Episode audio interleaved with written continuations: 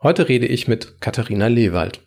Wie schafft man es im Angesicht von Existenzängsten und Arbeitslosigkeit trotzdem weiterzumachen und auch erfolgreich zu sein? Genügt es, wenn man eine hohe Qualifizierung hat, dass man eine sehr gute Ausbildung oder ein qualifiziertes Studium hat, um sich zu behaupten? Was passiert eigentlich in uns in dem Moment, wo wir mit Niederschlägen umgehen müssen? Was passiert in unserem Kopf? Ein wichtiger Faktor, um nicht aufzugeben, ist Resilienz. Aber Resilienz stellt sich oft nicht als das dar, was man vielleicht in Büchern liest, wo man eine schematische Beschreibung bekommt. Wir werden heute in diesem Interview sehen, wie Katharina Resilienz bewiesen hat. Das Interessante ist, sie wird es nie wörtlich sagen, aber wenn du genau hinhörst, wirst du Resilienz in ihrem Denken und Verhalten ausmachen und davon können wir lernen.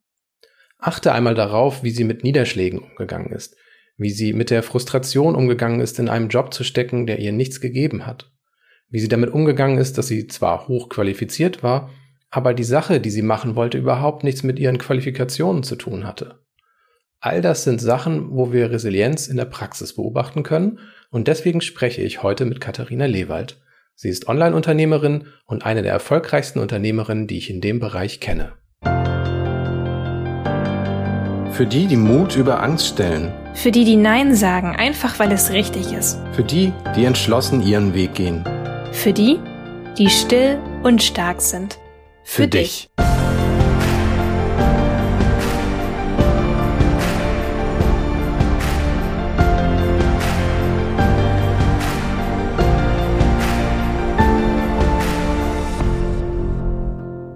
Diese Folge wird unterstützt durch Athletic Greens.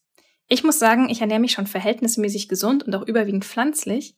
Dennoch schaffe ich es oft nicht, genügend Obst und Gemüse jeden Tag zu essen. Außerdem ist es so, dass sich unser Nährstoffbedarf ja auch täglich aufgrund von Stress, Schlafverhalten, Bewegung und unserer Umwelt verändert. Und genau hier setzt Athletic Greens an. Athletic Greens kann man sich vorstellen wie eine Nährstoffversicherung und es besteht aus 75 natürlichen Zutaten, die ideal auf unsere täglichen Bedürfnisse abgestimmt sind. Schmeckt total lecker, enthält nur ein Gramm Zucker und ist außerdem vegan. Athletic Greens wird in Pulverform geliefert und vermeidet jegliche Wärmeverarbeitung für die maximale Bioverfügbarkeit. Ich persönlich bemerke die Wirkung am schnellsten an meiner verbesserten Konzentration. Ich fühle mich wesentlich klarer im Kopf und das ist überhaupt kein Vergleich zu diesem Schluffi-Gefühl, das ich jetzt gerade noch aus den Wintermonaten kenne. Wenn du die Wirkung selbst testen möchtest, dann empfehlen wir dir einfach mal mit einer Monatsration anzufangen und die Effekte zu beobachten. Athletic Greens bietet dir außerdem eine 60-Tage-Geld-Zurück-Garantie. Also null Risiko für dich und du kannst dich in Ruhe davon überzeugen, wie wertvoll es ist, in die eigene Gesundheit zu investieren. Aber das Beste ist, Athletic Greens schenkt Still- und Starkhörerinnen und Hörern exklusiv zur Abo-Bestellung einen gratis Jahresvorrat an Vitamin D3 und K2 und fünf praktische Travel Packs für unterwegs. Geh dazu einfach auf athleticgreens.com slash still und stark oder schau einfach direkt in unsere Shownotes rein. Ja, grüß dich, Katharina. Hallo, vielen Dank, dass ich da sein darf. Schön, dass du dabei bist. Ja, wir kennen uns ja schon eine Weile und man kann sehr viel über dich nachlesen auf der Webseite, auch über deinen Werdegang. Du bist halt eine Online-Unternehmerin, wo man sagt, so steht es im Buch, sehr erfolgreich. Also eigentlich etwas, was sich jeder wünscht. Aber hinter diesem Erfolg, da steckt natürlich auch ein langer Weg. Und das ist das, worüber wir heute eigentlich so ein bisschen mit dir reden wollen, wo ich merke, wir kennen dich halt schon, ich glaube eigentlich seit deiner Gründung schon fast privat ja auch. Ja.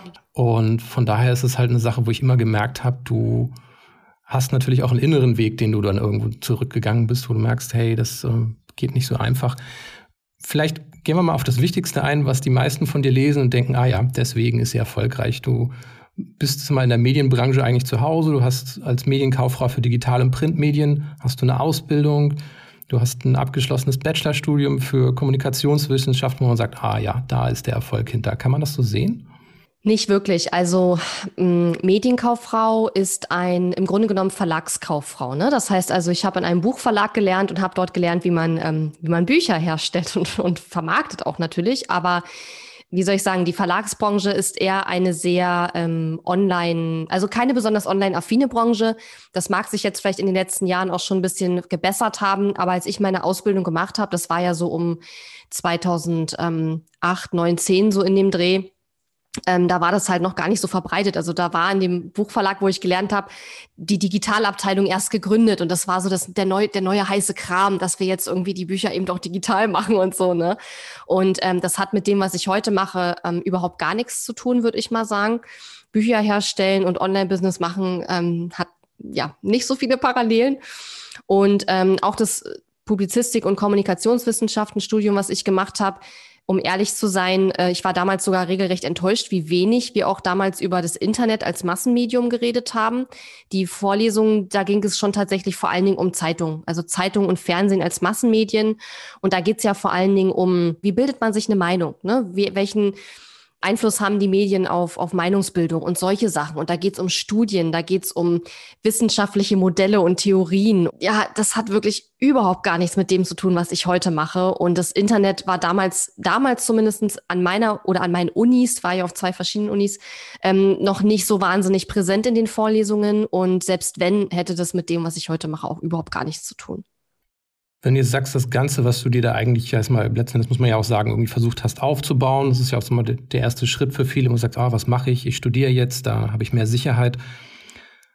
Und dann dieser Weg zu, zur Online-Unternehmerin, was, was hat dich da hingebracht, dass du sagst, den Sprung mache ich? Weil ich kenne viele, die studiert haben, auch sehr, sehr intelligent und erfolgreich sind im Bereich, was das Studium angeht, aber trotzdem sehr zögern würden, sich selbstständig zu machen oder überhaupt Unternehmer zu sein, diese Denke zu haben. Also ich glaube, bei mir war es so, dass ich eigentlich ab dem Abitur schon immer irgendwelche eigenen Projekte laufen hatte. Also ich war zum Beispiel zu Abiturzeiten damals ähm, Chefredakteurin von einem Online-Magazin. Das war so ein Nebenbei-Projekt von mir. Ich habe Webseiten gebaut. Ich habe, ähm, ich war in ganz vielen verschiedenen Direktvertrieben so zwischen zwischen Abitur und ähm, ja auch in der Studienzeit und habe dann irgendwann später so in der Retrospektive gemerkt, dass das wohl schon Anzeichen dafür gewesen sind, dass ich äh, dieses Unternehmergehen irgendwo her habe. Also aus meiner Familie habe ich es nicht. Da ist kein einziger Unternehmer. Da bin ich die allererste sozusagen, die sich in die Richtung begeben hat. Ähm, aber irgendwo kam halt immer diese Affinität dazu her, mir was eigenes zu bauen, wo ich auch stolz drauf sein kann, wo ich sage, ich mache mir die Welt so, wie sie mir gefällt, sozusagen.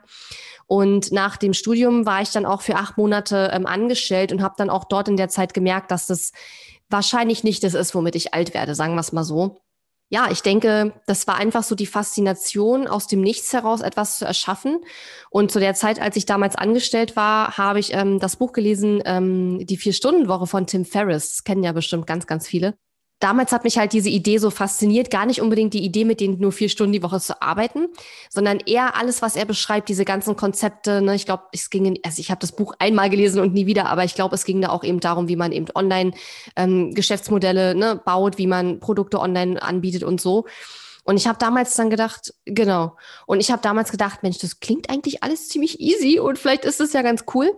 Und ich habe halt im Mai 2014 damals auch einen eigenen Blog gestartet und als dann mit meinem Job, mit meinem damaligen Angestelltenjob Schluss war, stand ich dann so ein bisschen vor der Entscheidung, ob ich mich jetzt selbstständig mache mit meinem Blog, also versuche mich selbstständig zu machen und auch eigene Produkte und so anzubieten, oder ob ich mich wieder bewerbe. Und ich habe mich dann zwar ein paar Mal noch beworben, aber habe dann schon in den Bewerbungsgesprächen immer gemerkt, dass ich überhaupt gar keine Lust hatte, auf Großraumbüros, auf ähm, einer von 20.000 Bewerbern zu sein und nach drei Sätzen schon aussortiert zu werden, weil ich irgendein Stichwort nicht gesagt habe, was die wohl anscheinend hören wollten. Und ich weiß nicht, also da war irgendwie bei kaum einem Unternehmen, wo ich mich beworben habe, wirklich auch eine Leidenschaft von mir dahinter, wo ich gesagt hätte, ja, für euch stehe ich jeden Morgen hier irgendwie auf. Ne?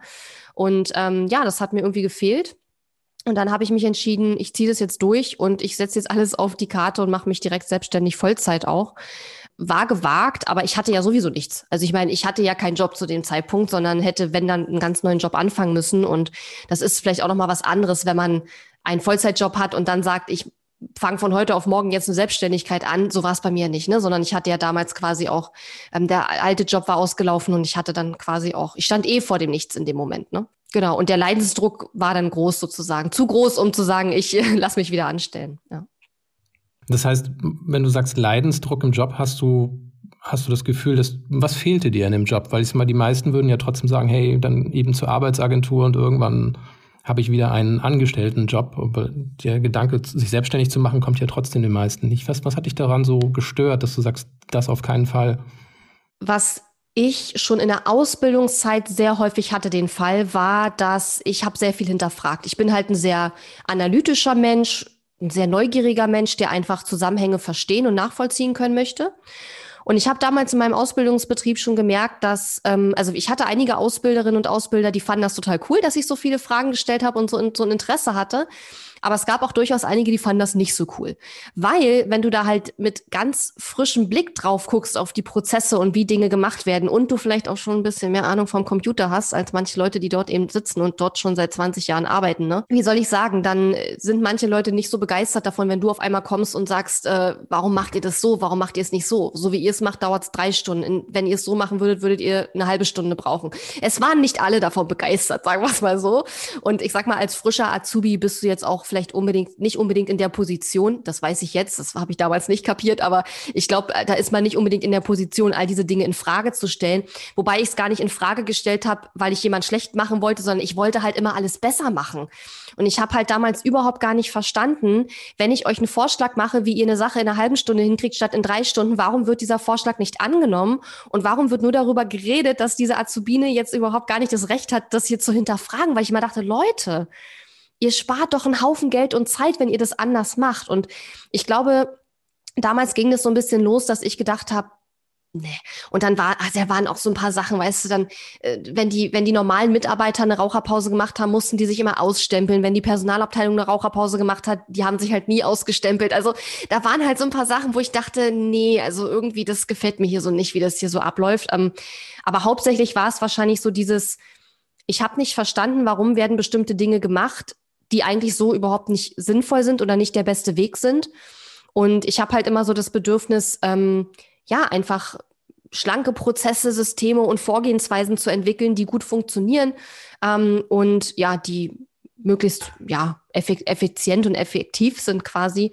Und ähm, ich glaube, das hat mich damals auch so ein bisschen runtergezogen, dass diese dass ich dachte, ich komme da jetzt mit einem frischen Blick und die müssten doch eigentlich sich freuen, wenn da jemand ihnen zeigt, wie sie viel Zeit sparen können. Und als ich im Studium war, habe ich auch äh, in einem Forschungsinstitut in der Öffentlichkeitsarbeit äh, über zwei Jahre lang gearbeitet. Da war es sehr ähnlich auch, ne, mit diesen ähm, Prozesse abarbeiten äh, und ob das jetzt anders viel schneller gehen würde, war dann manchmal ja, aber eben oft auch überhaupt gar nicht interessant oder gewünscht. Ja, haben wir immer schon so gemacht und so machen wir es jetzt auch. Ne? Und ähm, das konnte ich als als als Mensch mit Anfang 20 überhaupt gar nicht verstehen. Ich kann es bis heute nicht wirklich verstehen, aber ähm, ja, ich glaube, das war so mit der ausschlaggebende Punkt, warum ich dann irgendwann gesagt habe, also wenn das jetzt darauf hinausläuft, dass ich immer lauter Sachen machen muss, die mir total Quatsch erscheinen, aber trotzdem muss ich es machen, weil es jemand anders sagt. Ähm, da habe ich irgendwie keine Lust drauf, das mein Leben lang zu machen. Und ich glaube, das war so mit einer der Hauptgründe, warum ich dann gesagt habe, ich mache lieber meins und dann sagt mir keiner, wie ich es machen muss, sondern dann darf ich das selbst entscheiden. Und ähm, ja, ob es dann gut läuft oder nicht, ist dann natürlich trotzdem auch meine eigene, also ich bin da selbst dafür verantwortlich, aber ich arbeite dann sozusagen auch an meinem eigenen Traum und an etwas, wo ich auch hinterstehe und wo ich eine Leidenschaft für habe und ähm, ja, mach nicht etwas, wo ich selber gar nicht den Sinn so richtig dahinter sehe. Ja. Diese Folge wird dir präsentiert von Skillshare. Wenn du kreativ und neugierig bist, dann ist Skillshare deine Plattform. Du kannst dort zwischen tausenden spannenden Online-Kursen zu unterschiedlichsten Themen wählen und dich nach Herzenslust ausprobieren. Mir tut Skillshare momentan unheimlich gut, um mehr Abwechslung zu haben und meine Lust auf Neues zu stillen. Man sitzt ja momentan so viel zu Hause rum, da finde ich es einfach schön, dass ich mit Skillshare neue Hobbys entdecken kann. Ich habe zum Beispiel vor einiger Zeit einen Speedreading-Kurs gemacht, damit ich noch mehr lesen kann, ohne gleich wieder alles zu vergessen. Und momentan mache ich einen Kurs von der Designerin Maya Fadul, die anderen in nur einer Stunde beibringt, wie sie mit einfachen Mitteln wunderschöne Porträts am iPad illustrieren können. Um noch mal ein paar andere Möglichkeiten für dich zu nennen, es gibt unheimlich viele Kurse im Bereich Fotografie, Grafik und Design, Film und Video, Künstlerisches wie zum Beispiel Lettering oder Makramee, Produktivität, Unternehmertum und noch so vieles mehr. Wenn du Lust hast, Skillshare selbst mal auszuprobieren, dann gib in deinem Browser in die Adresszeile einfach den folgenden Link ein: www.skillshare.com slash still und stark. Still und stark in einem Wort. Ich buchstabiere Skillshare nochmal. S-K-I-L-L-S-H-A-R-E.com oder folgt ganz einfach dem Link in unseren Show Notes und lege direkt los. Die ersten 1000 Hörer und Hörerinnen, die diesen Link benutzen, erhalten eine kostenlose Probeversion der Skillshare Premium Mitgliedschaft. Dann kann ich nur noch sagen, los geht's und ich bin sehr gespannt, was du dir für einen Kurs aussuchst. Ja, ich denke, das ist ein ganz wichtiger Punkt, weil dieser, dieses Bedürfnis nach Sicherheit, wenn das das Bedürfnis nach Freiheit überwiegt. Bleibst du immer in deinem Job, ja.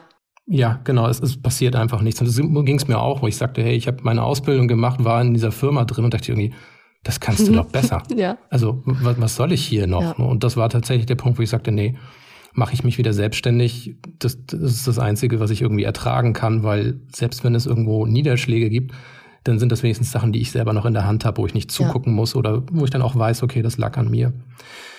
Jetzt hast du ja, als du gegründet hast, war das ja so eine Sache, wo man sagt, okay, das wäre für viele schon der, der Riesenschritt, wobei ich sagen muss, in der Praxis heißt das auch nichts anderes, als sich einen Gewerbeschein zu holen und mal anzufangen. Aber du hast geschrieben, du hast einen Hartz-IV-Antrag gestellt, also das war wahrscheinlich so in der Gründungsphase noch. Das ist ja für viele schon irgendwo so ein Punkt, wo sie, wo sie Angst vorkriegen, wenn sie das Wort nur hören. Wie war das bei dir? Ja, ja, also es war bei mir nicht anders. Das war wirklich, also diese allein in dieses in dieses Jobcenter zu gehen und ähm, dort zu sitzen, das ist eine, wie soll ich sagen, ähm, ich glaube für für fast jeden Menschen ähm, eine sehr schwierige Erfahrung, das äh, zu machen einfach. Und ähm, ich habe es damals trotzdem gemacht, weil ich halt immer so auf dem Trichter war, steht mir ja zu. Ich habe ja auch in der Ausbildung und so schon immer fleißig in die Arbeitslosenversicherung eingezahlt. Oder äh, zahlt man in der Ausbildung da auch schon ein? Ich weiß es gar nicht. Ja. Ja, ne? Ja. Möchte schon sagen. Genau. Und ähm, dann war es aber so, dass ich in meinem Angestelltenjob nur acht Monate war und man aber zwölf Monate braucht, um das Arbeitslosengeld eins zu bekommen. Also war es dann halt eben Hartz IV, weil mir da ein paar Monate gefehlt haben. Und ich habe mir aber halt gedacht, ähm, es steht mir zu in Anführungszeichen und ich hatte ja auch keine Einnahmen und nichts und äh, du musst dich, du musst dich ja arbeitslos melden, wenn du deinen Job verlierst. Und bei mir war es halt so, dass äh, ich gekündigt worden bin in dem Unternehmen, wo ich vorher war. Das war äh, quasi ein Unternehmen aus zwei Geschäftsführern mit verschiedenen ähm, kleinen Mini-Startups und ich war auch die einzige Angestellte da in diesem Unternehmen und die haben sich dann irgendwie verkracht und dann ja war mein Job natürlich dann auch entsprechend weg und die ganze Firma wurde auch aufgelöst danach. Ja, man muss ja dann zum Arbeitsamt gehen und wenn du halt kein ALG 1 kriegst, dann bleibt dir halt nur noch Hartz IV. Das war ein sehr unangenehmer Tag, an den ich mich auch noch sehr gut erinnern kann, denn ich hatte, wie war denn das? Ich hatte, glaube ich, kein aktuelles Passfoto oder mein Ausweis war nicht mehr aktuell oder nee, ich glaube, ich hatte kein aktuelles Passfoto oder irgendwie brauchte man das. Dann bin ich am gleichen Tag, wo ich beim Jobcenter war, auch noch zum Fotografen gefahren, habe ein Foto gemacht. Das ist heute noch auf meinem Ausweis und ich sehe auf dem Foto so unglücklich aus und so fertig aus dass mich dieses Foto bis heute an diesen Tag erinnert und ich zähle schon die Tage, bis ich endlich wieder einen neuen Ausweis kriege und ein neues Foto machen kann. Aber das, dieses, dieses Foto erinnert mich wieder an diesen Tag und wie, wie unangenehm diese Erfahrung war, da in diesem Jobcenter zu sitzen und sich da ähm, ja so abfertigen zu lassen, sage ich mal. Ne? Obwohl Mitarbeiter können ja nichts für das System, aber das war schon teilweise sehr unangenehm. Und ähm, ja, und dann war es halt so, dass ich dann relativ früh ähm, auch gesagt habe dort, dass ich äh, den Plan habe, mich selbstständig zu machen. Und ähm, ich habe aber kein Hartz IV bekommen, weil mein Freund und ich, obwohl wir nicht verheiratet sind, ähm, wir haben halt zusammengelebt damals auch schon. Und ähm, er hat halt, was weiß ich, irgendwelche Ersparnisse, keine Ahnung. Aber ich wäre niemals auf die Idee gekommen, mich aushalten zu lassen oder sonst was. Also das wäre für mich, also ich wäre lieber Klosputzen gegangen als das, sag ich mal, ja. Dann habe ich also halt kein Hartz IV gekriegt, weil die halt gesagt haben, ja, das ist halt eheähnliche Lebensgemeinschaft oder wie das heißt. Und äh, ne, du müsstest jetzt, wenn, dann müsste dein Freund jetzt für dich bezahlen. Und äh, ich weiß noch, ich war damals sogar bei einer Rechtsanwältin, weil ich ähm, das, was ich das un unwahrscheinlich krass finde, dass wenn man ja gar nicht verheiratet ist und wir hätten sogar nachweisen können, dass wir unsere ähm, Ausgaben wirklich 50-50 teilen. Das machen wir heute nicht mehr, haben wir damals aber tatsächlich noch gemacht. Ähm, hätte auch nichts gebracht und sie hat dann gesagt, na ja, wollen Sie sich jetzt auf einen jahrelangen Rechtsstreit einstellen, der Sie auch psychisch wahrscheinlich sehr mitnehmen wird und wollte ich natürlich nicht. Und dann war tatsächlich auch noch die Überlegung da, es gibt ja auch diesen Gründungszuschuss und so. Und da habe ich dann aber auch nachher mich gegen alles entschieden und habe dann gesagt, nee, ich probiere das jetzt wirklich aus eigener Kraft und alleine, weil ich dann auch nicht mehr abhängig von diesem System sein wollte und von der Gnade sozusagen irgendeinem Sachbearbeiter oder Sachbearbeiterin, der dann darüber entscheidet, ob ich da, ob mein Businessmodell jetzt irgendwie sinnvoll klingt oder nicht. Ey, die verstehen das Businessmodell wahrscheinlich nicht mal, was, was ich mache, ja. Ist ja heute noch so, wenn ich zur Bank gehe, ich, muss ich erst mal erklären, was ich mache. Hatte ich erst neulich ein Geschäftskonto eröffnet bei der bei der Bank und er wollte dann erstmal wissen, jetzt nicht böse gemeint, einfach aus, aus Neugierde, ne? aber er wollte dann wissen, was machen sie eigentlich und wie läuft das und was, was passiert da, was für Produkte verkaufen sie etc. Ne? Und ähm, da habe ich mir damals einfach auch geringe Chancen ausgerechnet und ich habe, glaube ich, von Anfang an auch instinktiv mir gedacht, dass wenn ich halt keine finanzielle Unterstützung bekomme, werde ich wahrscheinlich schneller was auf die Beine stellen, weil ich einfach muss. Ne? Und ähm, ja, das hat dann ja auch funktioniert, aber es war natürlich auch ein entsprechender Druck dahinter. Und weil, weil manchmal ist dann so die nächste Frage, ja, würdest du das dann heute anderen Leuten empfehlen? Und ich kann immer nur sagen, ich kann weder das eine noch das andere empfehlen. Da muss man halt wirklich sich die individuelle Situation anschauen. Im Nachhinein betrachtet war es für mich alles genauso richtig, wie es passiert ist. Das muss aber nicht heißen, dass jemand, der in der gleichen Situation steckt wie ich, mit der gleichen Entscheidung hinterher auch glücklich ist. Ne, man muss man wirklich immer selber schauen, was ist einem wichtig und ja, wie du schon sagtest, ne, was überwiegt der Drang nach Freiheit oder der Drang nach Sicherheit. Ne? Hattest du das, du schreibst ja, dass es zwei Jahre letzten Endes ja immer noch gedauert hat, so, bis du so halbwegs irgendwie die ersten größeren Erfolge auch hattest, wo du sagst, dass, du hast selber beschreibst es als Durchbruch.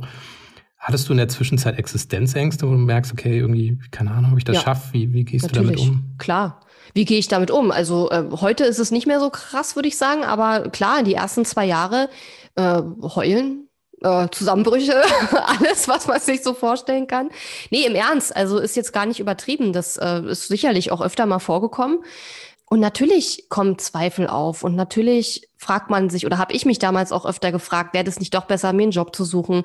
Ich kann mich auch erinnern, dass ich, ich schätze mal, das wird ungefähr so nach einem halben Jahr oder einem Jahr gewesen sein, dass ich da bei irgendeinem Supermarkt bei uns um die Ecke gefragt habe, wegen Regale einräumen oder an der Kasse sitzen, weil ich einfach unbedingt so ein paar hundert Euro im Monat als Sicherheit einfach haben wollte, auf die ich mich verlassen kann ich habe es dann nachher doch alles nicht machen müssen und auch äh, ja nicht wollen auch nicht. Ich hätte es gemacht auf jeden Fall, ne? Aber irgendwie hat es nachher alles auch so geklappt, dass es dann nicht nötig war.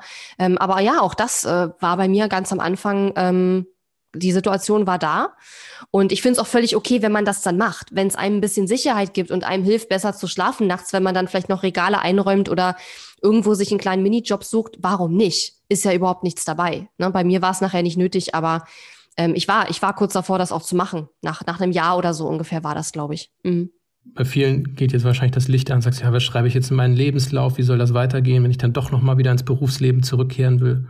Hast du darüber nachgedacht, was das für deinen Lebenslauf bedeutet? Hast du dir da Sorgen drum gemacht? Ehrlich gesagt, nee, nein.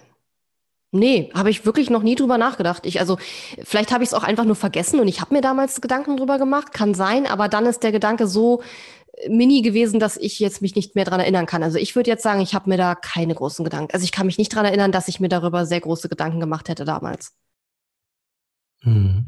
Ich spreche es deswegen an, weil ich es von vielen kenne, wo die erste Sorge dann ist, naja, jetzt habe ich eine Lücke im Lebenslauf und wir reden höchstwahrscheinlich bei den meisten Leuten nur von sechs bis zwölf Monaten, die sie dann versuchen zu überbrücken. Bei dir wäre es halt so eine Sache gewesen, wo man sagt, ja, was, was hättest du reingeschrieben? Selbstfindungstrip oder so.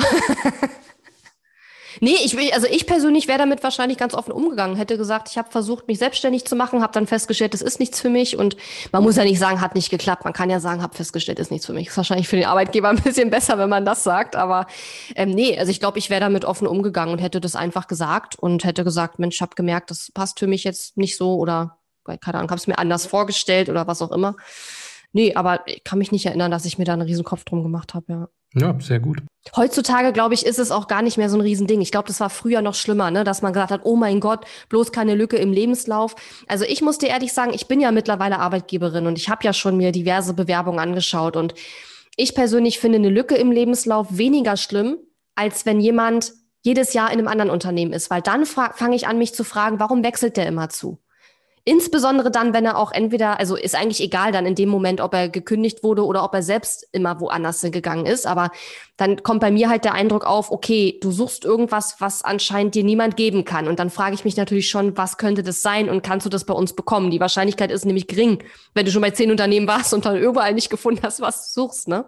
Ähm, das finde ich persönlich als Arbeitsgeberin äh, finde ich das problematischer, als wenn jemand sagt, ich habe ein Jahr lang was ausprobiert und habe dann entschieden, ich mach, lass mich wieder anstellen oder wie auch immer. Also das finde ich persönlich jetzt nicht so schlimm. Ja, das finde ich einen sehr wichtigen Punkt, weil es, denke mal, aus Sicht der Angestellten irgendwie das ganz große Drama immer ist. Von daher ist es natürlich klasse, wenn du jetzt als Unternehmerin und letzten Endes ja auch Chefin dann sagst, hey, nee, das ist jetzt nicht das Entscheidende für mich ist mal, wenn du diese Zeit jetzt nochmal Revue passieren lässt, wo hattest du das Gefühl, dass du persönlich wachsen musstest, um, um überhaupt dahin zu kommen, wo du jetzt bist? Gibt es da so Momente, wo du sagst, das waren so einschneidende Sachen, wo du sagst, da habe ich was dazugelernt, was ich vorher nicht wusste oder das hat mich geprägt? Ja, nach sowas wird immer oft gefragt, weil das immer irgendwie schöne Stories sind. Aber ich glaube, das ist für mich ist das eher wirklich so ein Prozess. Also ich kann jetzt wenige Momente benennen, wo ich jetzt so eine Art Epiphanie hatte oder so, wo ich jetzt gesagt habe, also oh mein Gott, voll der der Durchbruch oder so. Ich glaube, auch wenn ich jetzt so bei meinen Kundinnen und Kunden schaue, das ist ähm, häufig so, dass es so Phasen gibt. Ne? Also das erste, der, der erste Durchbruch ist sozusagen, du hast dein erstes Geld irgendwie verdient mit deinem Business. Und wenn das 50 Euro sind, völlig egal. Es geht wirklich nur darum, das erste Geld ist da und ein fremder Mensch hat dir Geld gegeben für etwas, was du anbietest. Ne? Also das ist so das Erste. Und dann, glaube ich, ging es bei mir weiter, als ich dann den ersten richtig großen Online-Kurs-Launch hatte mit über 10.000 Euro Umsatz, ähm, weil das war damals so viel Geld, wie ich es in vielen, vielen Monaten verdient habe mit meinem Business. Und da war das erst, genau, und das war dieser Durchbruch nach zwei Jahren, ne, wo ich dann gesagt habe, okay, jetzt habe ich langsam das Gefühl, daraus könnte wirklich was, was richtig Großes auch werden. Ne? Das ging dann da los, als ich so in die Richtung gegangen bin. Und dann war auch ein einschneidendes Erlebnis, als ich dann nach zwei Jahren schon den ja knapp 100.000 Euro Jahresumsatz geschafft hatte. Ich glaube, es waren um die 90.000, also eigentlich fast fast 100.000. Und ähm, danach bin ich richtig in ein Loch gefallen. Mhm. Wie kam's? Ja, weil ich von Anfang an gar nicht von Anfang an. Also am Anfang habe ich, wäre ich nie auf die Idee gekommen, 100.000 Euro Jahresumsatz zu machen. Also nee. Aber ähm, ich glaube, so nach einem Jahr, nach zwei Jahren, irgend, also nach einer gewissen Zeit fängst du halt an, dich damit auseinanderzusetzen, hm, was könnte da noch so kommen. Und dann habe ich halt die 100.000 doch relativ schnell geschafft. Und ich war halt überhaupt nicht darauf vorbereitet, was dann passiert, weil ich immer so auf dieses eine Ziel so krass hingearbeitet habe. Und ich dachte, das dauert noch viel länger, bis ich da hinkomme.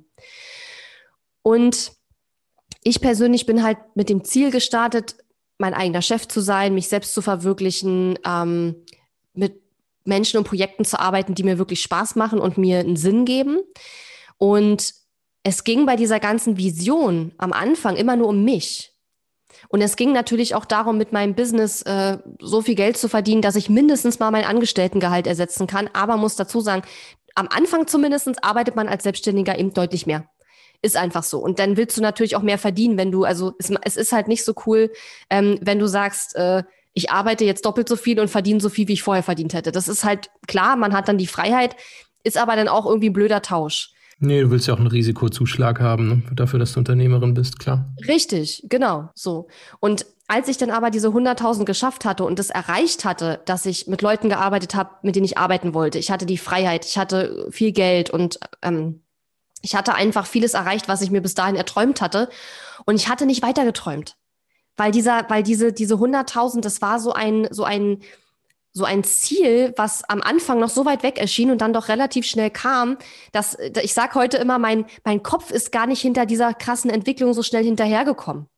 Und das ist heute noch manchmal so, dass ich in manchen Phasen meines Business immer wieder das Gefühl habe, die äußeren Umstände gehen gerade ein bisschen schneller voran, als ich es ertragen kann. Und meistens reguliert sich das aber wieder von selbst. Und dann kann man wieder hinterher wachsen vom Kopf her und dann geht's auch wieder weiter. So.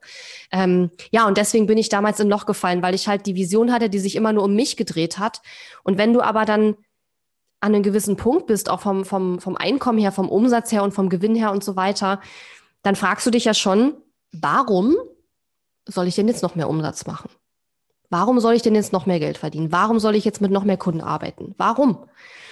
Und das hat dann so ein bis zwei Jahre gedauert, bis ich dann äh, auch so ein bisschen für mich dann wieder eine Vision gefunden habe, wo ich gesagt habe, okay, ich entwickle jetzt eine Vision, die geht über mich hinaus. Und heute ist es zum Beispiel ein, ein Teil meines, meiner Mission oder meiner Vision, auch für meine, für meine Mitarbeiterinnen und Mitarbeiter einen Arbeitsplatz zu schaffen, den sie so lieben, dass sie sich gar nicht selbstständig machen wollen.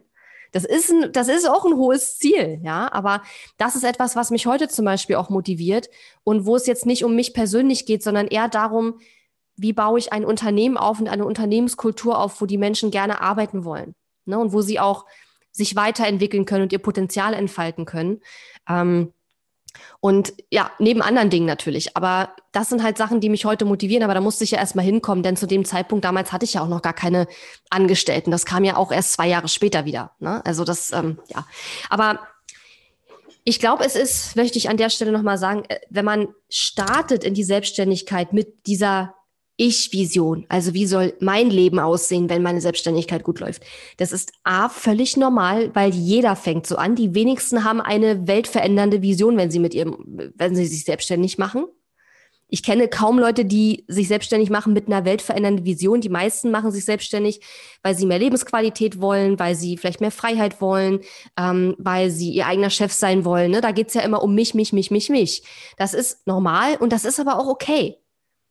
Aber ich glaube, wenn man ein Stück weit vorgewarnt ist, dass man vielleicht schon frühzeitig anfängt zu überlegen, okay, mal angenommen, mein Business läuft super und das Geld ist kein Problem mehr. Warum mache ich das dann hier alles überhaupt? Und dass man frühzeitig anfängt, über solche Fragen nachzudenken und nicht nur sich selbst immer im Mittelpunkt sieht von Anfang an. Ich sag mal, bis man wirklich seine Rechnungen alle bezahlen kann und von seinem Business leben kann, ist, steht man selbst im Mittelpunkt. Das ist auch normal, weil du musst gut für dich sorgen. Das ist ja ganz, ganz wichtig. Auch, auch später, wenn deine Vision nicht mehr sich nur um dich dreht, musst du gut für dich sorgen.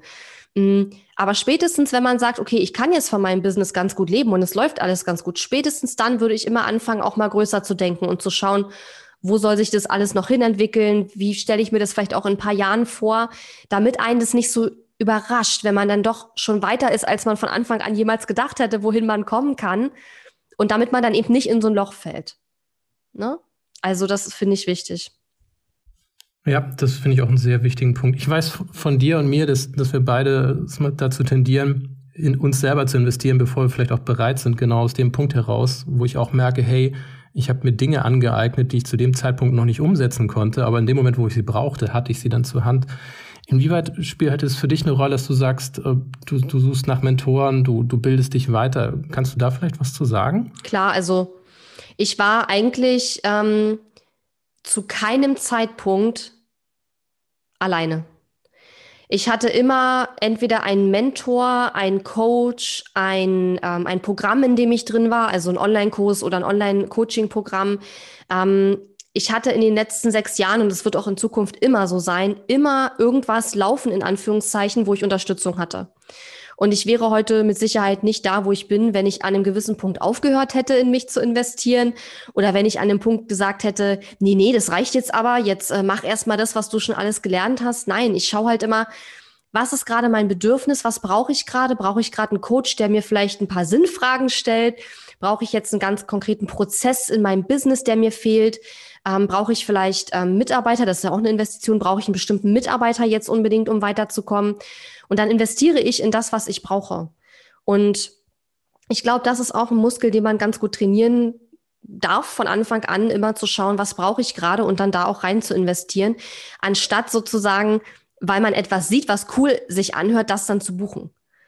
Und ich glaube, dass tief in, im, im, im Innern wird dir das Stimmchen, das Stimmchen schon sagen, was du gerade brauchst. Und dann kann man halt auch so ein bisschen dieses Shiny Object Syndrome so ein bisschen überwinden, ne? wo immer, wenn irgendein cooles Webinar ist und so, dann, oh, das brauche ich jetzt und das brauche ich jetzt und dann kaufe ich dieses Programm und jenes Programm und am Ende macht man davon nichts. Warum? Weil du in dem Moment vielleicht etwas gekauft hast, was du gerade gar nicht brauchst. Und deswegen finde ich es einfach ganz wichtig und so habe ich es von Anfang an gemacht. Ich habe immer überlegt, was ist jetzt das nächste, was ich tun muss, um weiterzukommen? Und was brauche ich dafür? Und da habe ich immer rein investiert.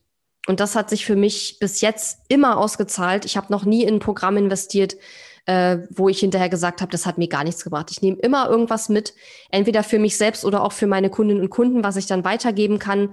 Ähm, und ja, klar, man muss es umsetzen können, ist schon klar. Und ich glaube, man darf auch nicht, wenn man startet, immer sich so vergleichen und immer sagen, ja, die, die natürlich ist die erfolgreich, die hat mehrere Mitarbeiter, die hat ein Team, die machen alles für sie und so. Ja, aber ich bin auch allein gestartet und ich bin da, wo ich heute bin, nicht mit fünf Mitarbeitern hingekommen, sondern da habe ich alles alleine gemacht, ja, genau wie alle anderen auch, die starten. Und es ist natürlich immer, man macht es sich immer leicht, wenn man sagt, ja, die hatte ja das und das und das. Ähm, aber wir starten alle alleine, also fast alle. Klar, manche haben vielleicht einen Businesspartner oder so, aber in der Regel starten wir mit unserem Business ja alle alleine. Ja, da darf man sich dann nicht so vergleichen mit Leuten, ne, die das schon lange machen, weil wenn du schon länger etwas machst, erstmal entwickelst du ganz andere Fähigkeiten. Und klar, wenn du dein Business weiter aufbaust, hast du natürlich auch ab einem gewissen Punkt. Also das ist immer schwer mit Mitarbeitern, ne? weil viele sagen ja, ich kann mir noch keinen Mitarbeiter leisten. Aber häufig ist es so, dass allein schon eine virtuelle Assistenz, die dich vielleicht zwei, drei Stunden die Woche unterstützt, das kann schon so eine riesengroße Entlastung teilweise sein. Das ist dann vielleicht kein Vollzeitangestellter, muss ja auch nicht sein. Ähm, aber das ist vielleicht schon eine Entlastung, die dich total weiterbringt und das ist vielleicht gar nicht so teuer, wie du denkst. Ne? Also da muss man wirklich immer schauen, was brauche ich gerade und ähm, da würde ich rein investieren.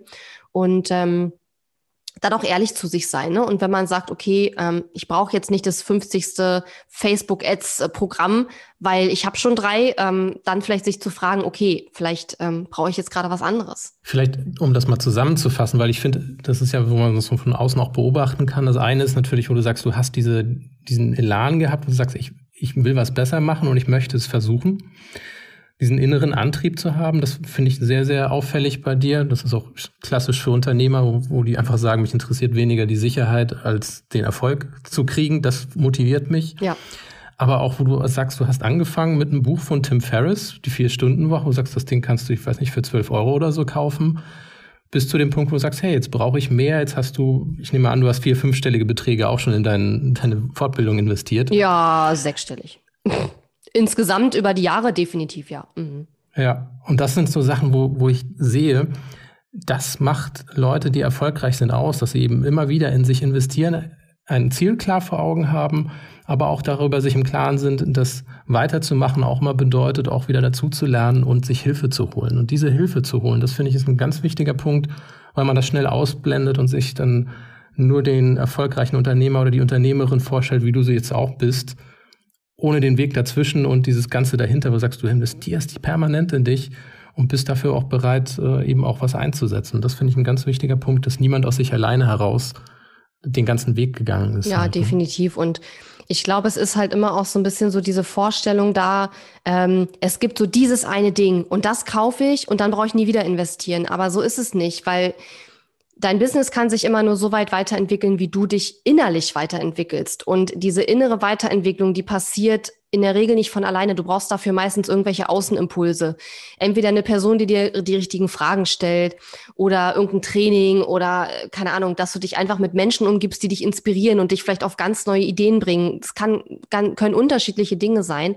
Aber in der Regel ähm, braucht es irgendwelche Impulse von außen, um deine innere Weiterentwicklung anzuregen.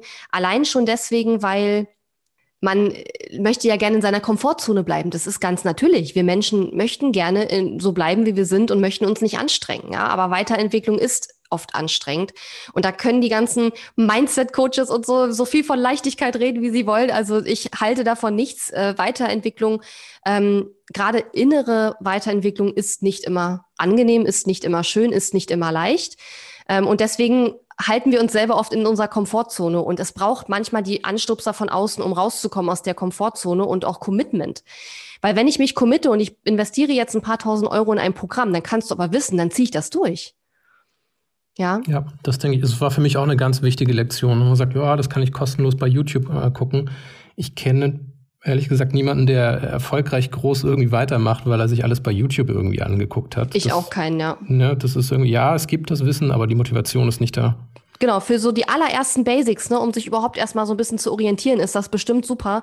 Aber das ist keine Investition in dein Business. Und außerdem, man muss sich auch immer überlegen, wie viel Zeit spare ich. Ne? Ich sehe so viele Leute, die starten in ihr Business und versuchen auf Teufel komm raus, alles mit kostenlosen Tools zu machen, wo ich mir denke, mein Gott, nimm doch 20 Euro in die Hand im Monat, weißt du, und benutze ein vernünftiges Tool, was einen vernünftigen Support hat. Und dann brauchst du für eine Landingpage erstellen, anstatt 10 Stunden brauchst du vielleicht nur eine. Das ist doch so viel mhm. Leben. Und hast und, Ja, und hast es fertig und kannst damit arbeiten und kannst schneller Geld verdienen. Und ich glaube, manche, die spielen sich aber deswegen auch ein mit diesen ganzen kostenlosen Tools an. Erstens, weil sie überall erzählt bekommen, Online-Business kostet nichts, was auch totaler Quatsch ist. Und zum anderen, weil man auch Angst hat, rauszugehen. Ne? Wir haben ja immer Angst vor Ablehnung. Wir haben ja Angst, dass unser Angebot nicht gekauft wird. Und wenn wir schön wochenlang uns mit irgendwelchen Technik-Schnickschnack beschäftigen, dann müssen wir nicht rausgehen mit unserem Angebot. Ja? Wir wollen dann immer alles online, technisch alles perfekt machen, so wie die Großen das machen. Das ist totaler Quatsch.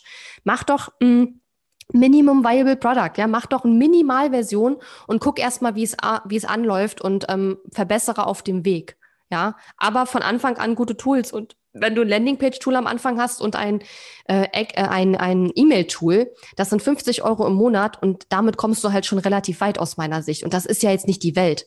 Aber dass es halt überhaupt nichts kostet, mit einem Online-Business zu starten, klar, geht auch, wenn du jetzt nichts investierst, aber es dauert viel, viel länger, weil du dir alles selbst beibringen musst, weil du die ganzen, ja, weil du Tools hast, die vielleicht nicht so optimal sind und dann irgendwelche Macken haben. Ne? Also ja, ich persönlich ähm, habe von Anfang an da auch äh, bisschen Geld in die Hand genommen jeden Monat, um dann auch vernünftige Tools zu haben. Aber natürlich ähm, arbeite ich heute mit anderen Tools als ganz am Anfang, schon klar.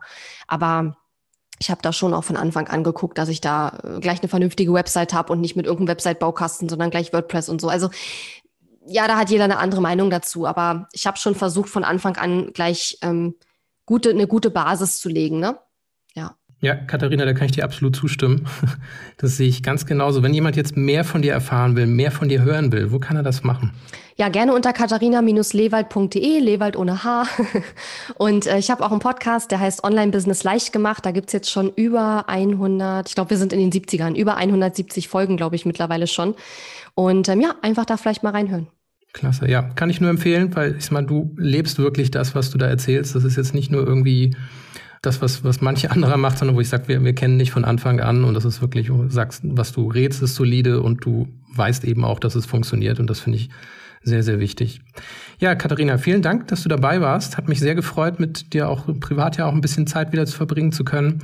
Und ich wünsche dir viel Erfolg für dein Business und hoffentlich eben auch Leute, die jetzt irgendwo auch hungrig sind darauf, irgend von dir zu hören. Denn ich muss sagen, du bist wirklich eine klasse Unternehmerin und eben auch eine, wo man wirklich sagen kann, wow, da kann man sich was von abschauen, da kann man von lernen. Das geht runter wie Öl. Vielen, vielen Dank.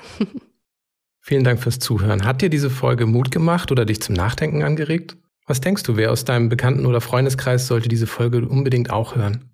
Teil doch einfach den Link zum Blog-Eintrag oder nutze die Teilen-Funktion in deiner Podcast-App. Wir freuen uns in jedem Fall, wenn du bei der nächsten Folge von Still und Stark wieder zuhörst. Folge uns dazu einfach in der Apple Podcast App oder auf Spotify, dann wirst du automatisch über die aktuellste Folge benachrichtigt. Bis dahin wünschen Melina und ich dir alles Gute und bleib wie immer still und stark.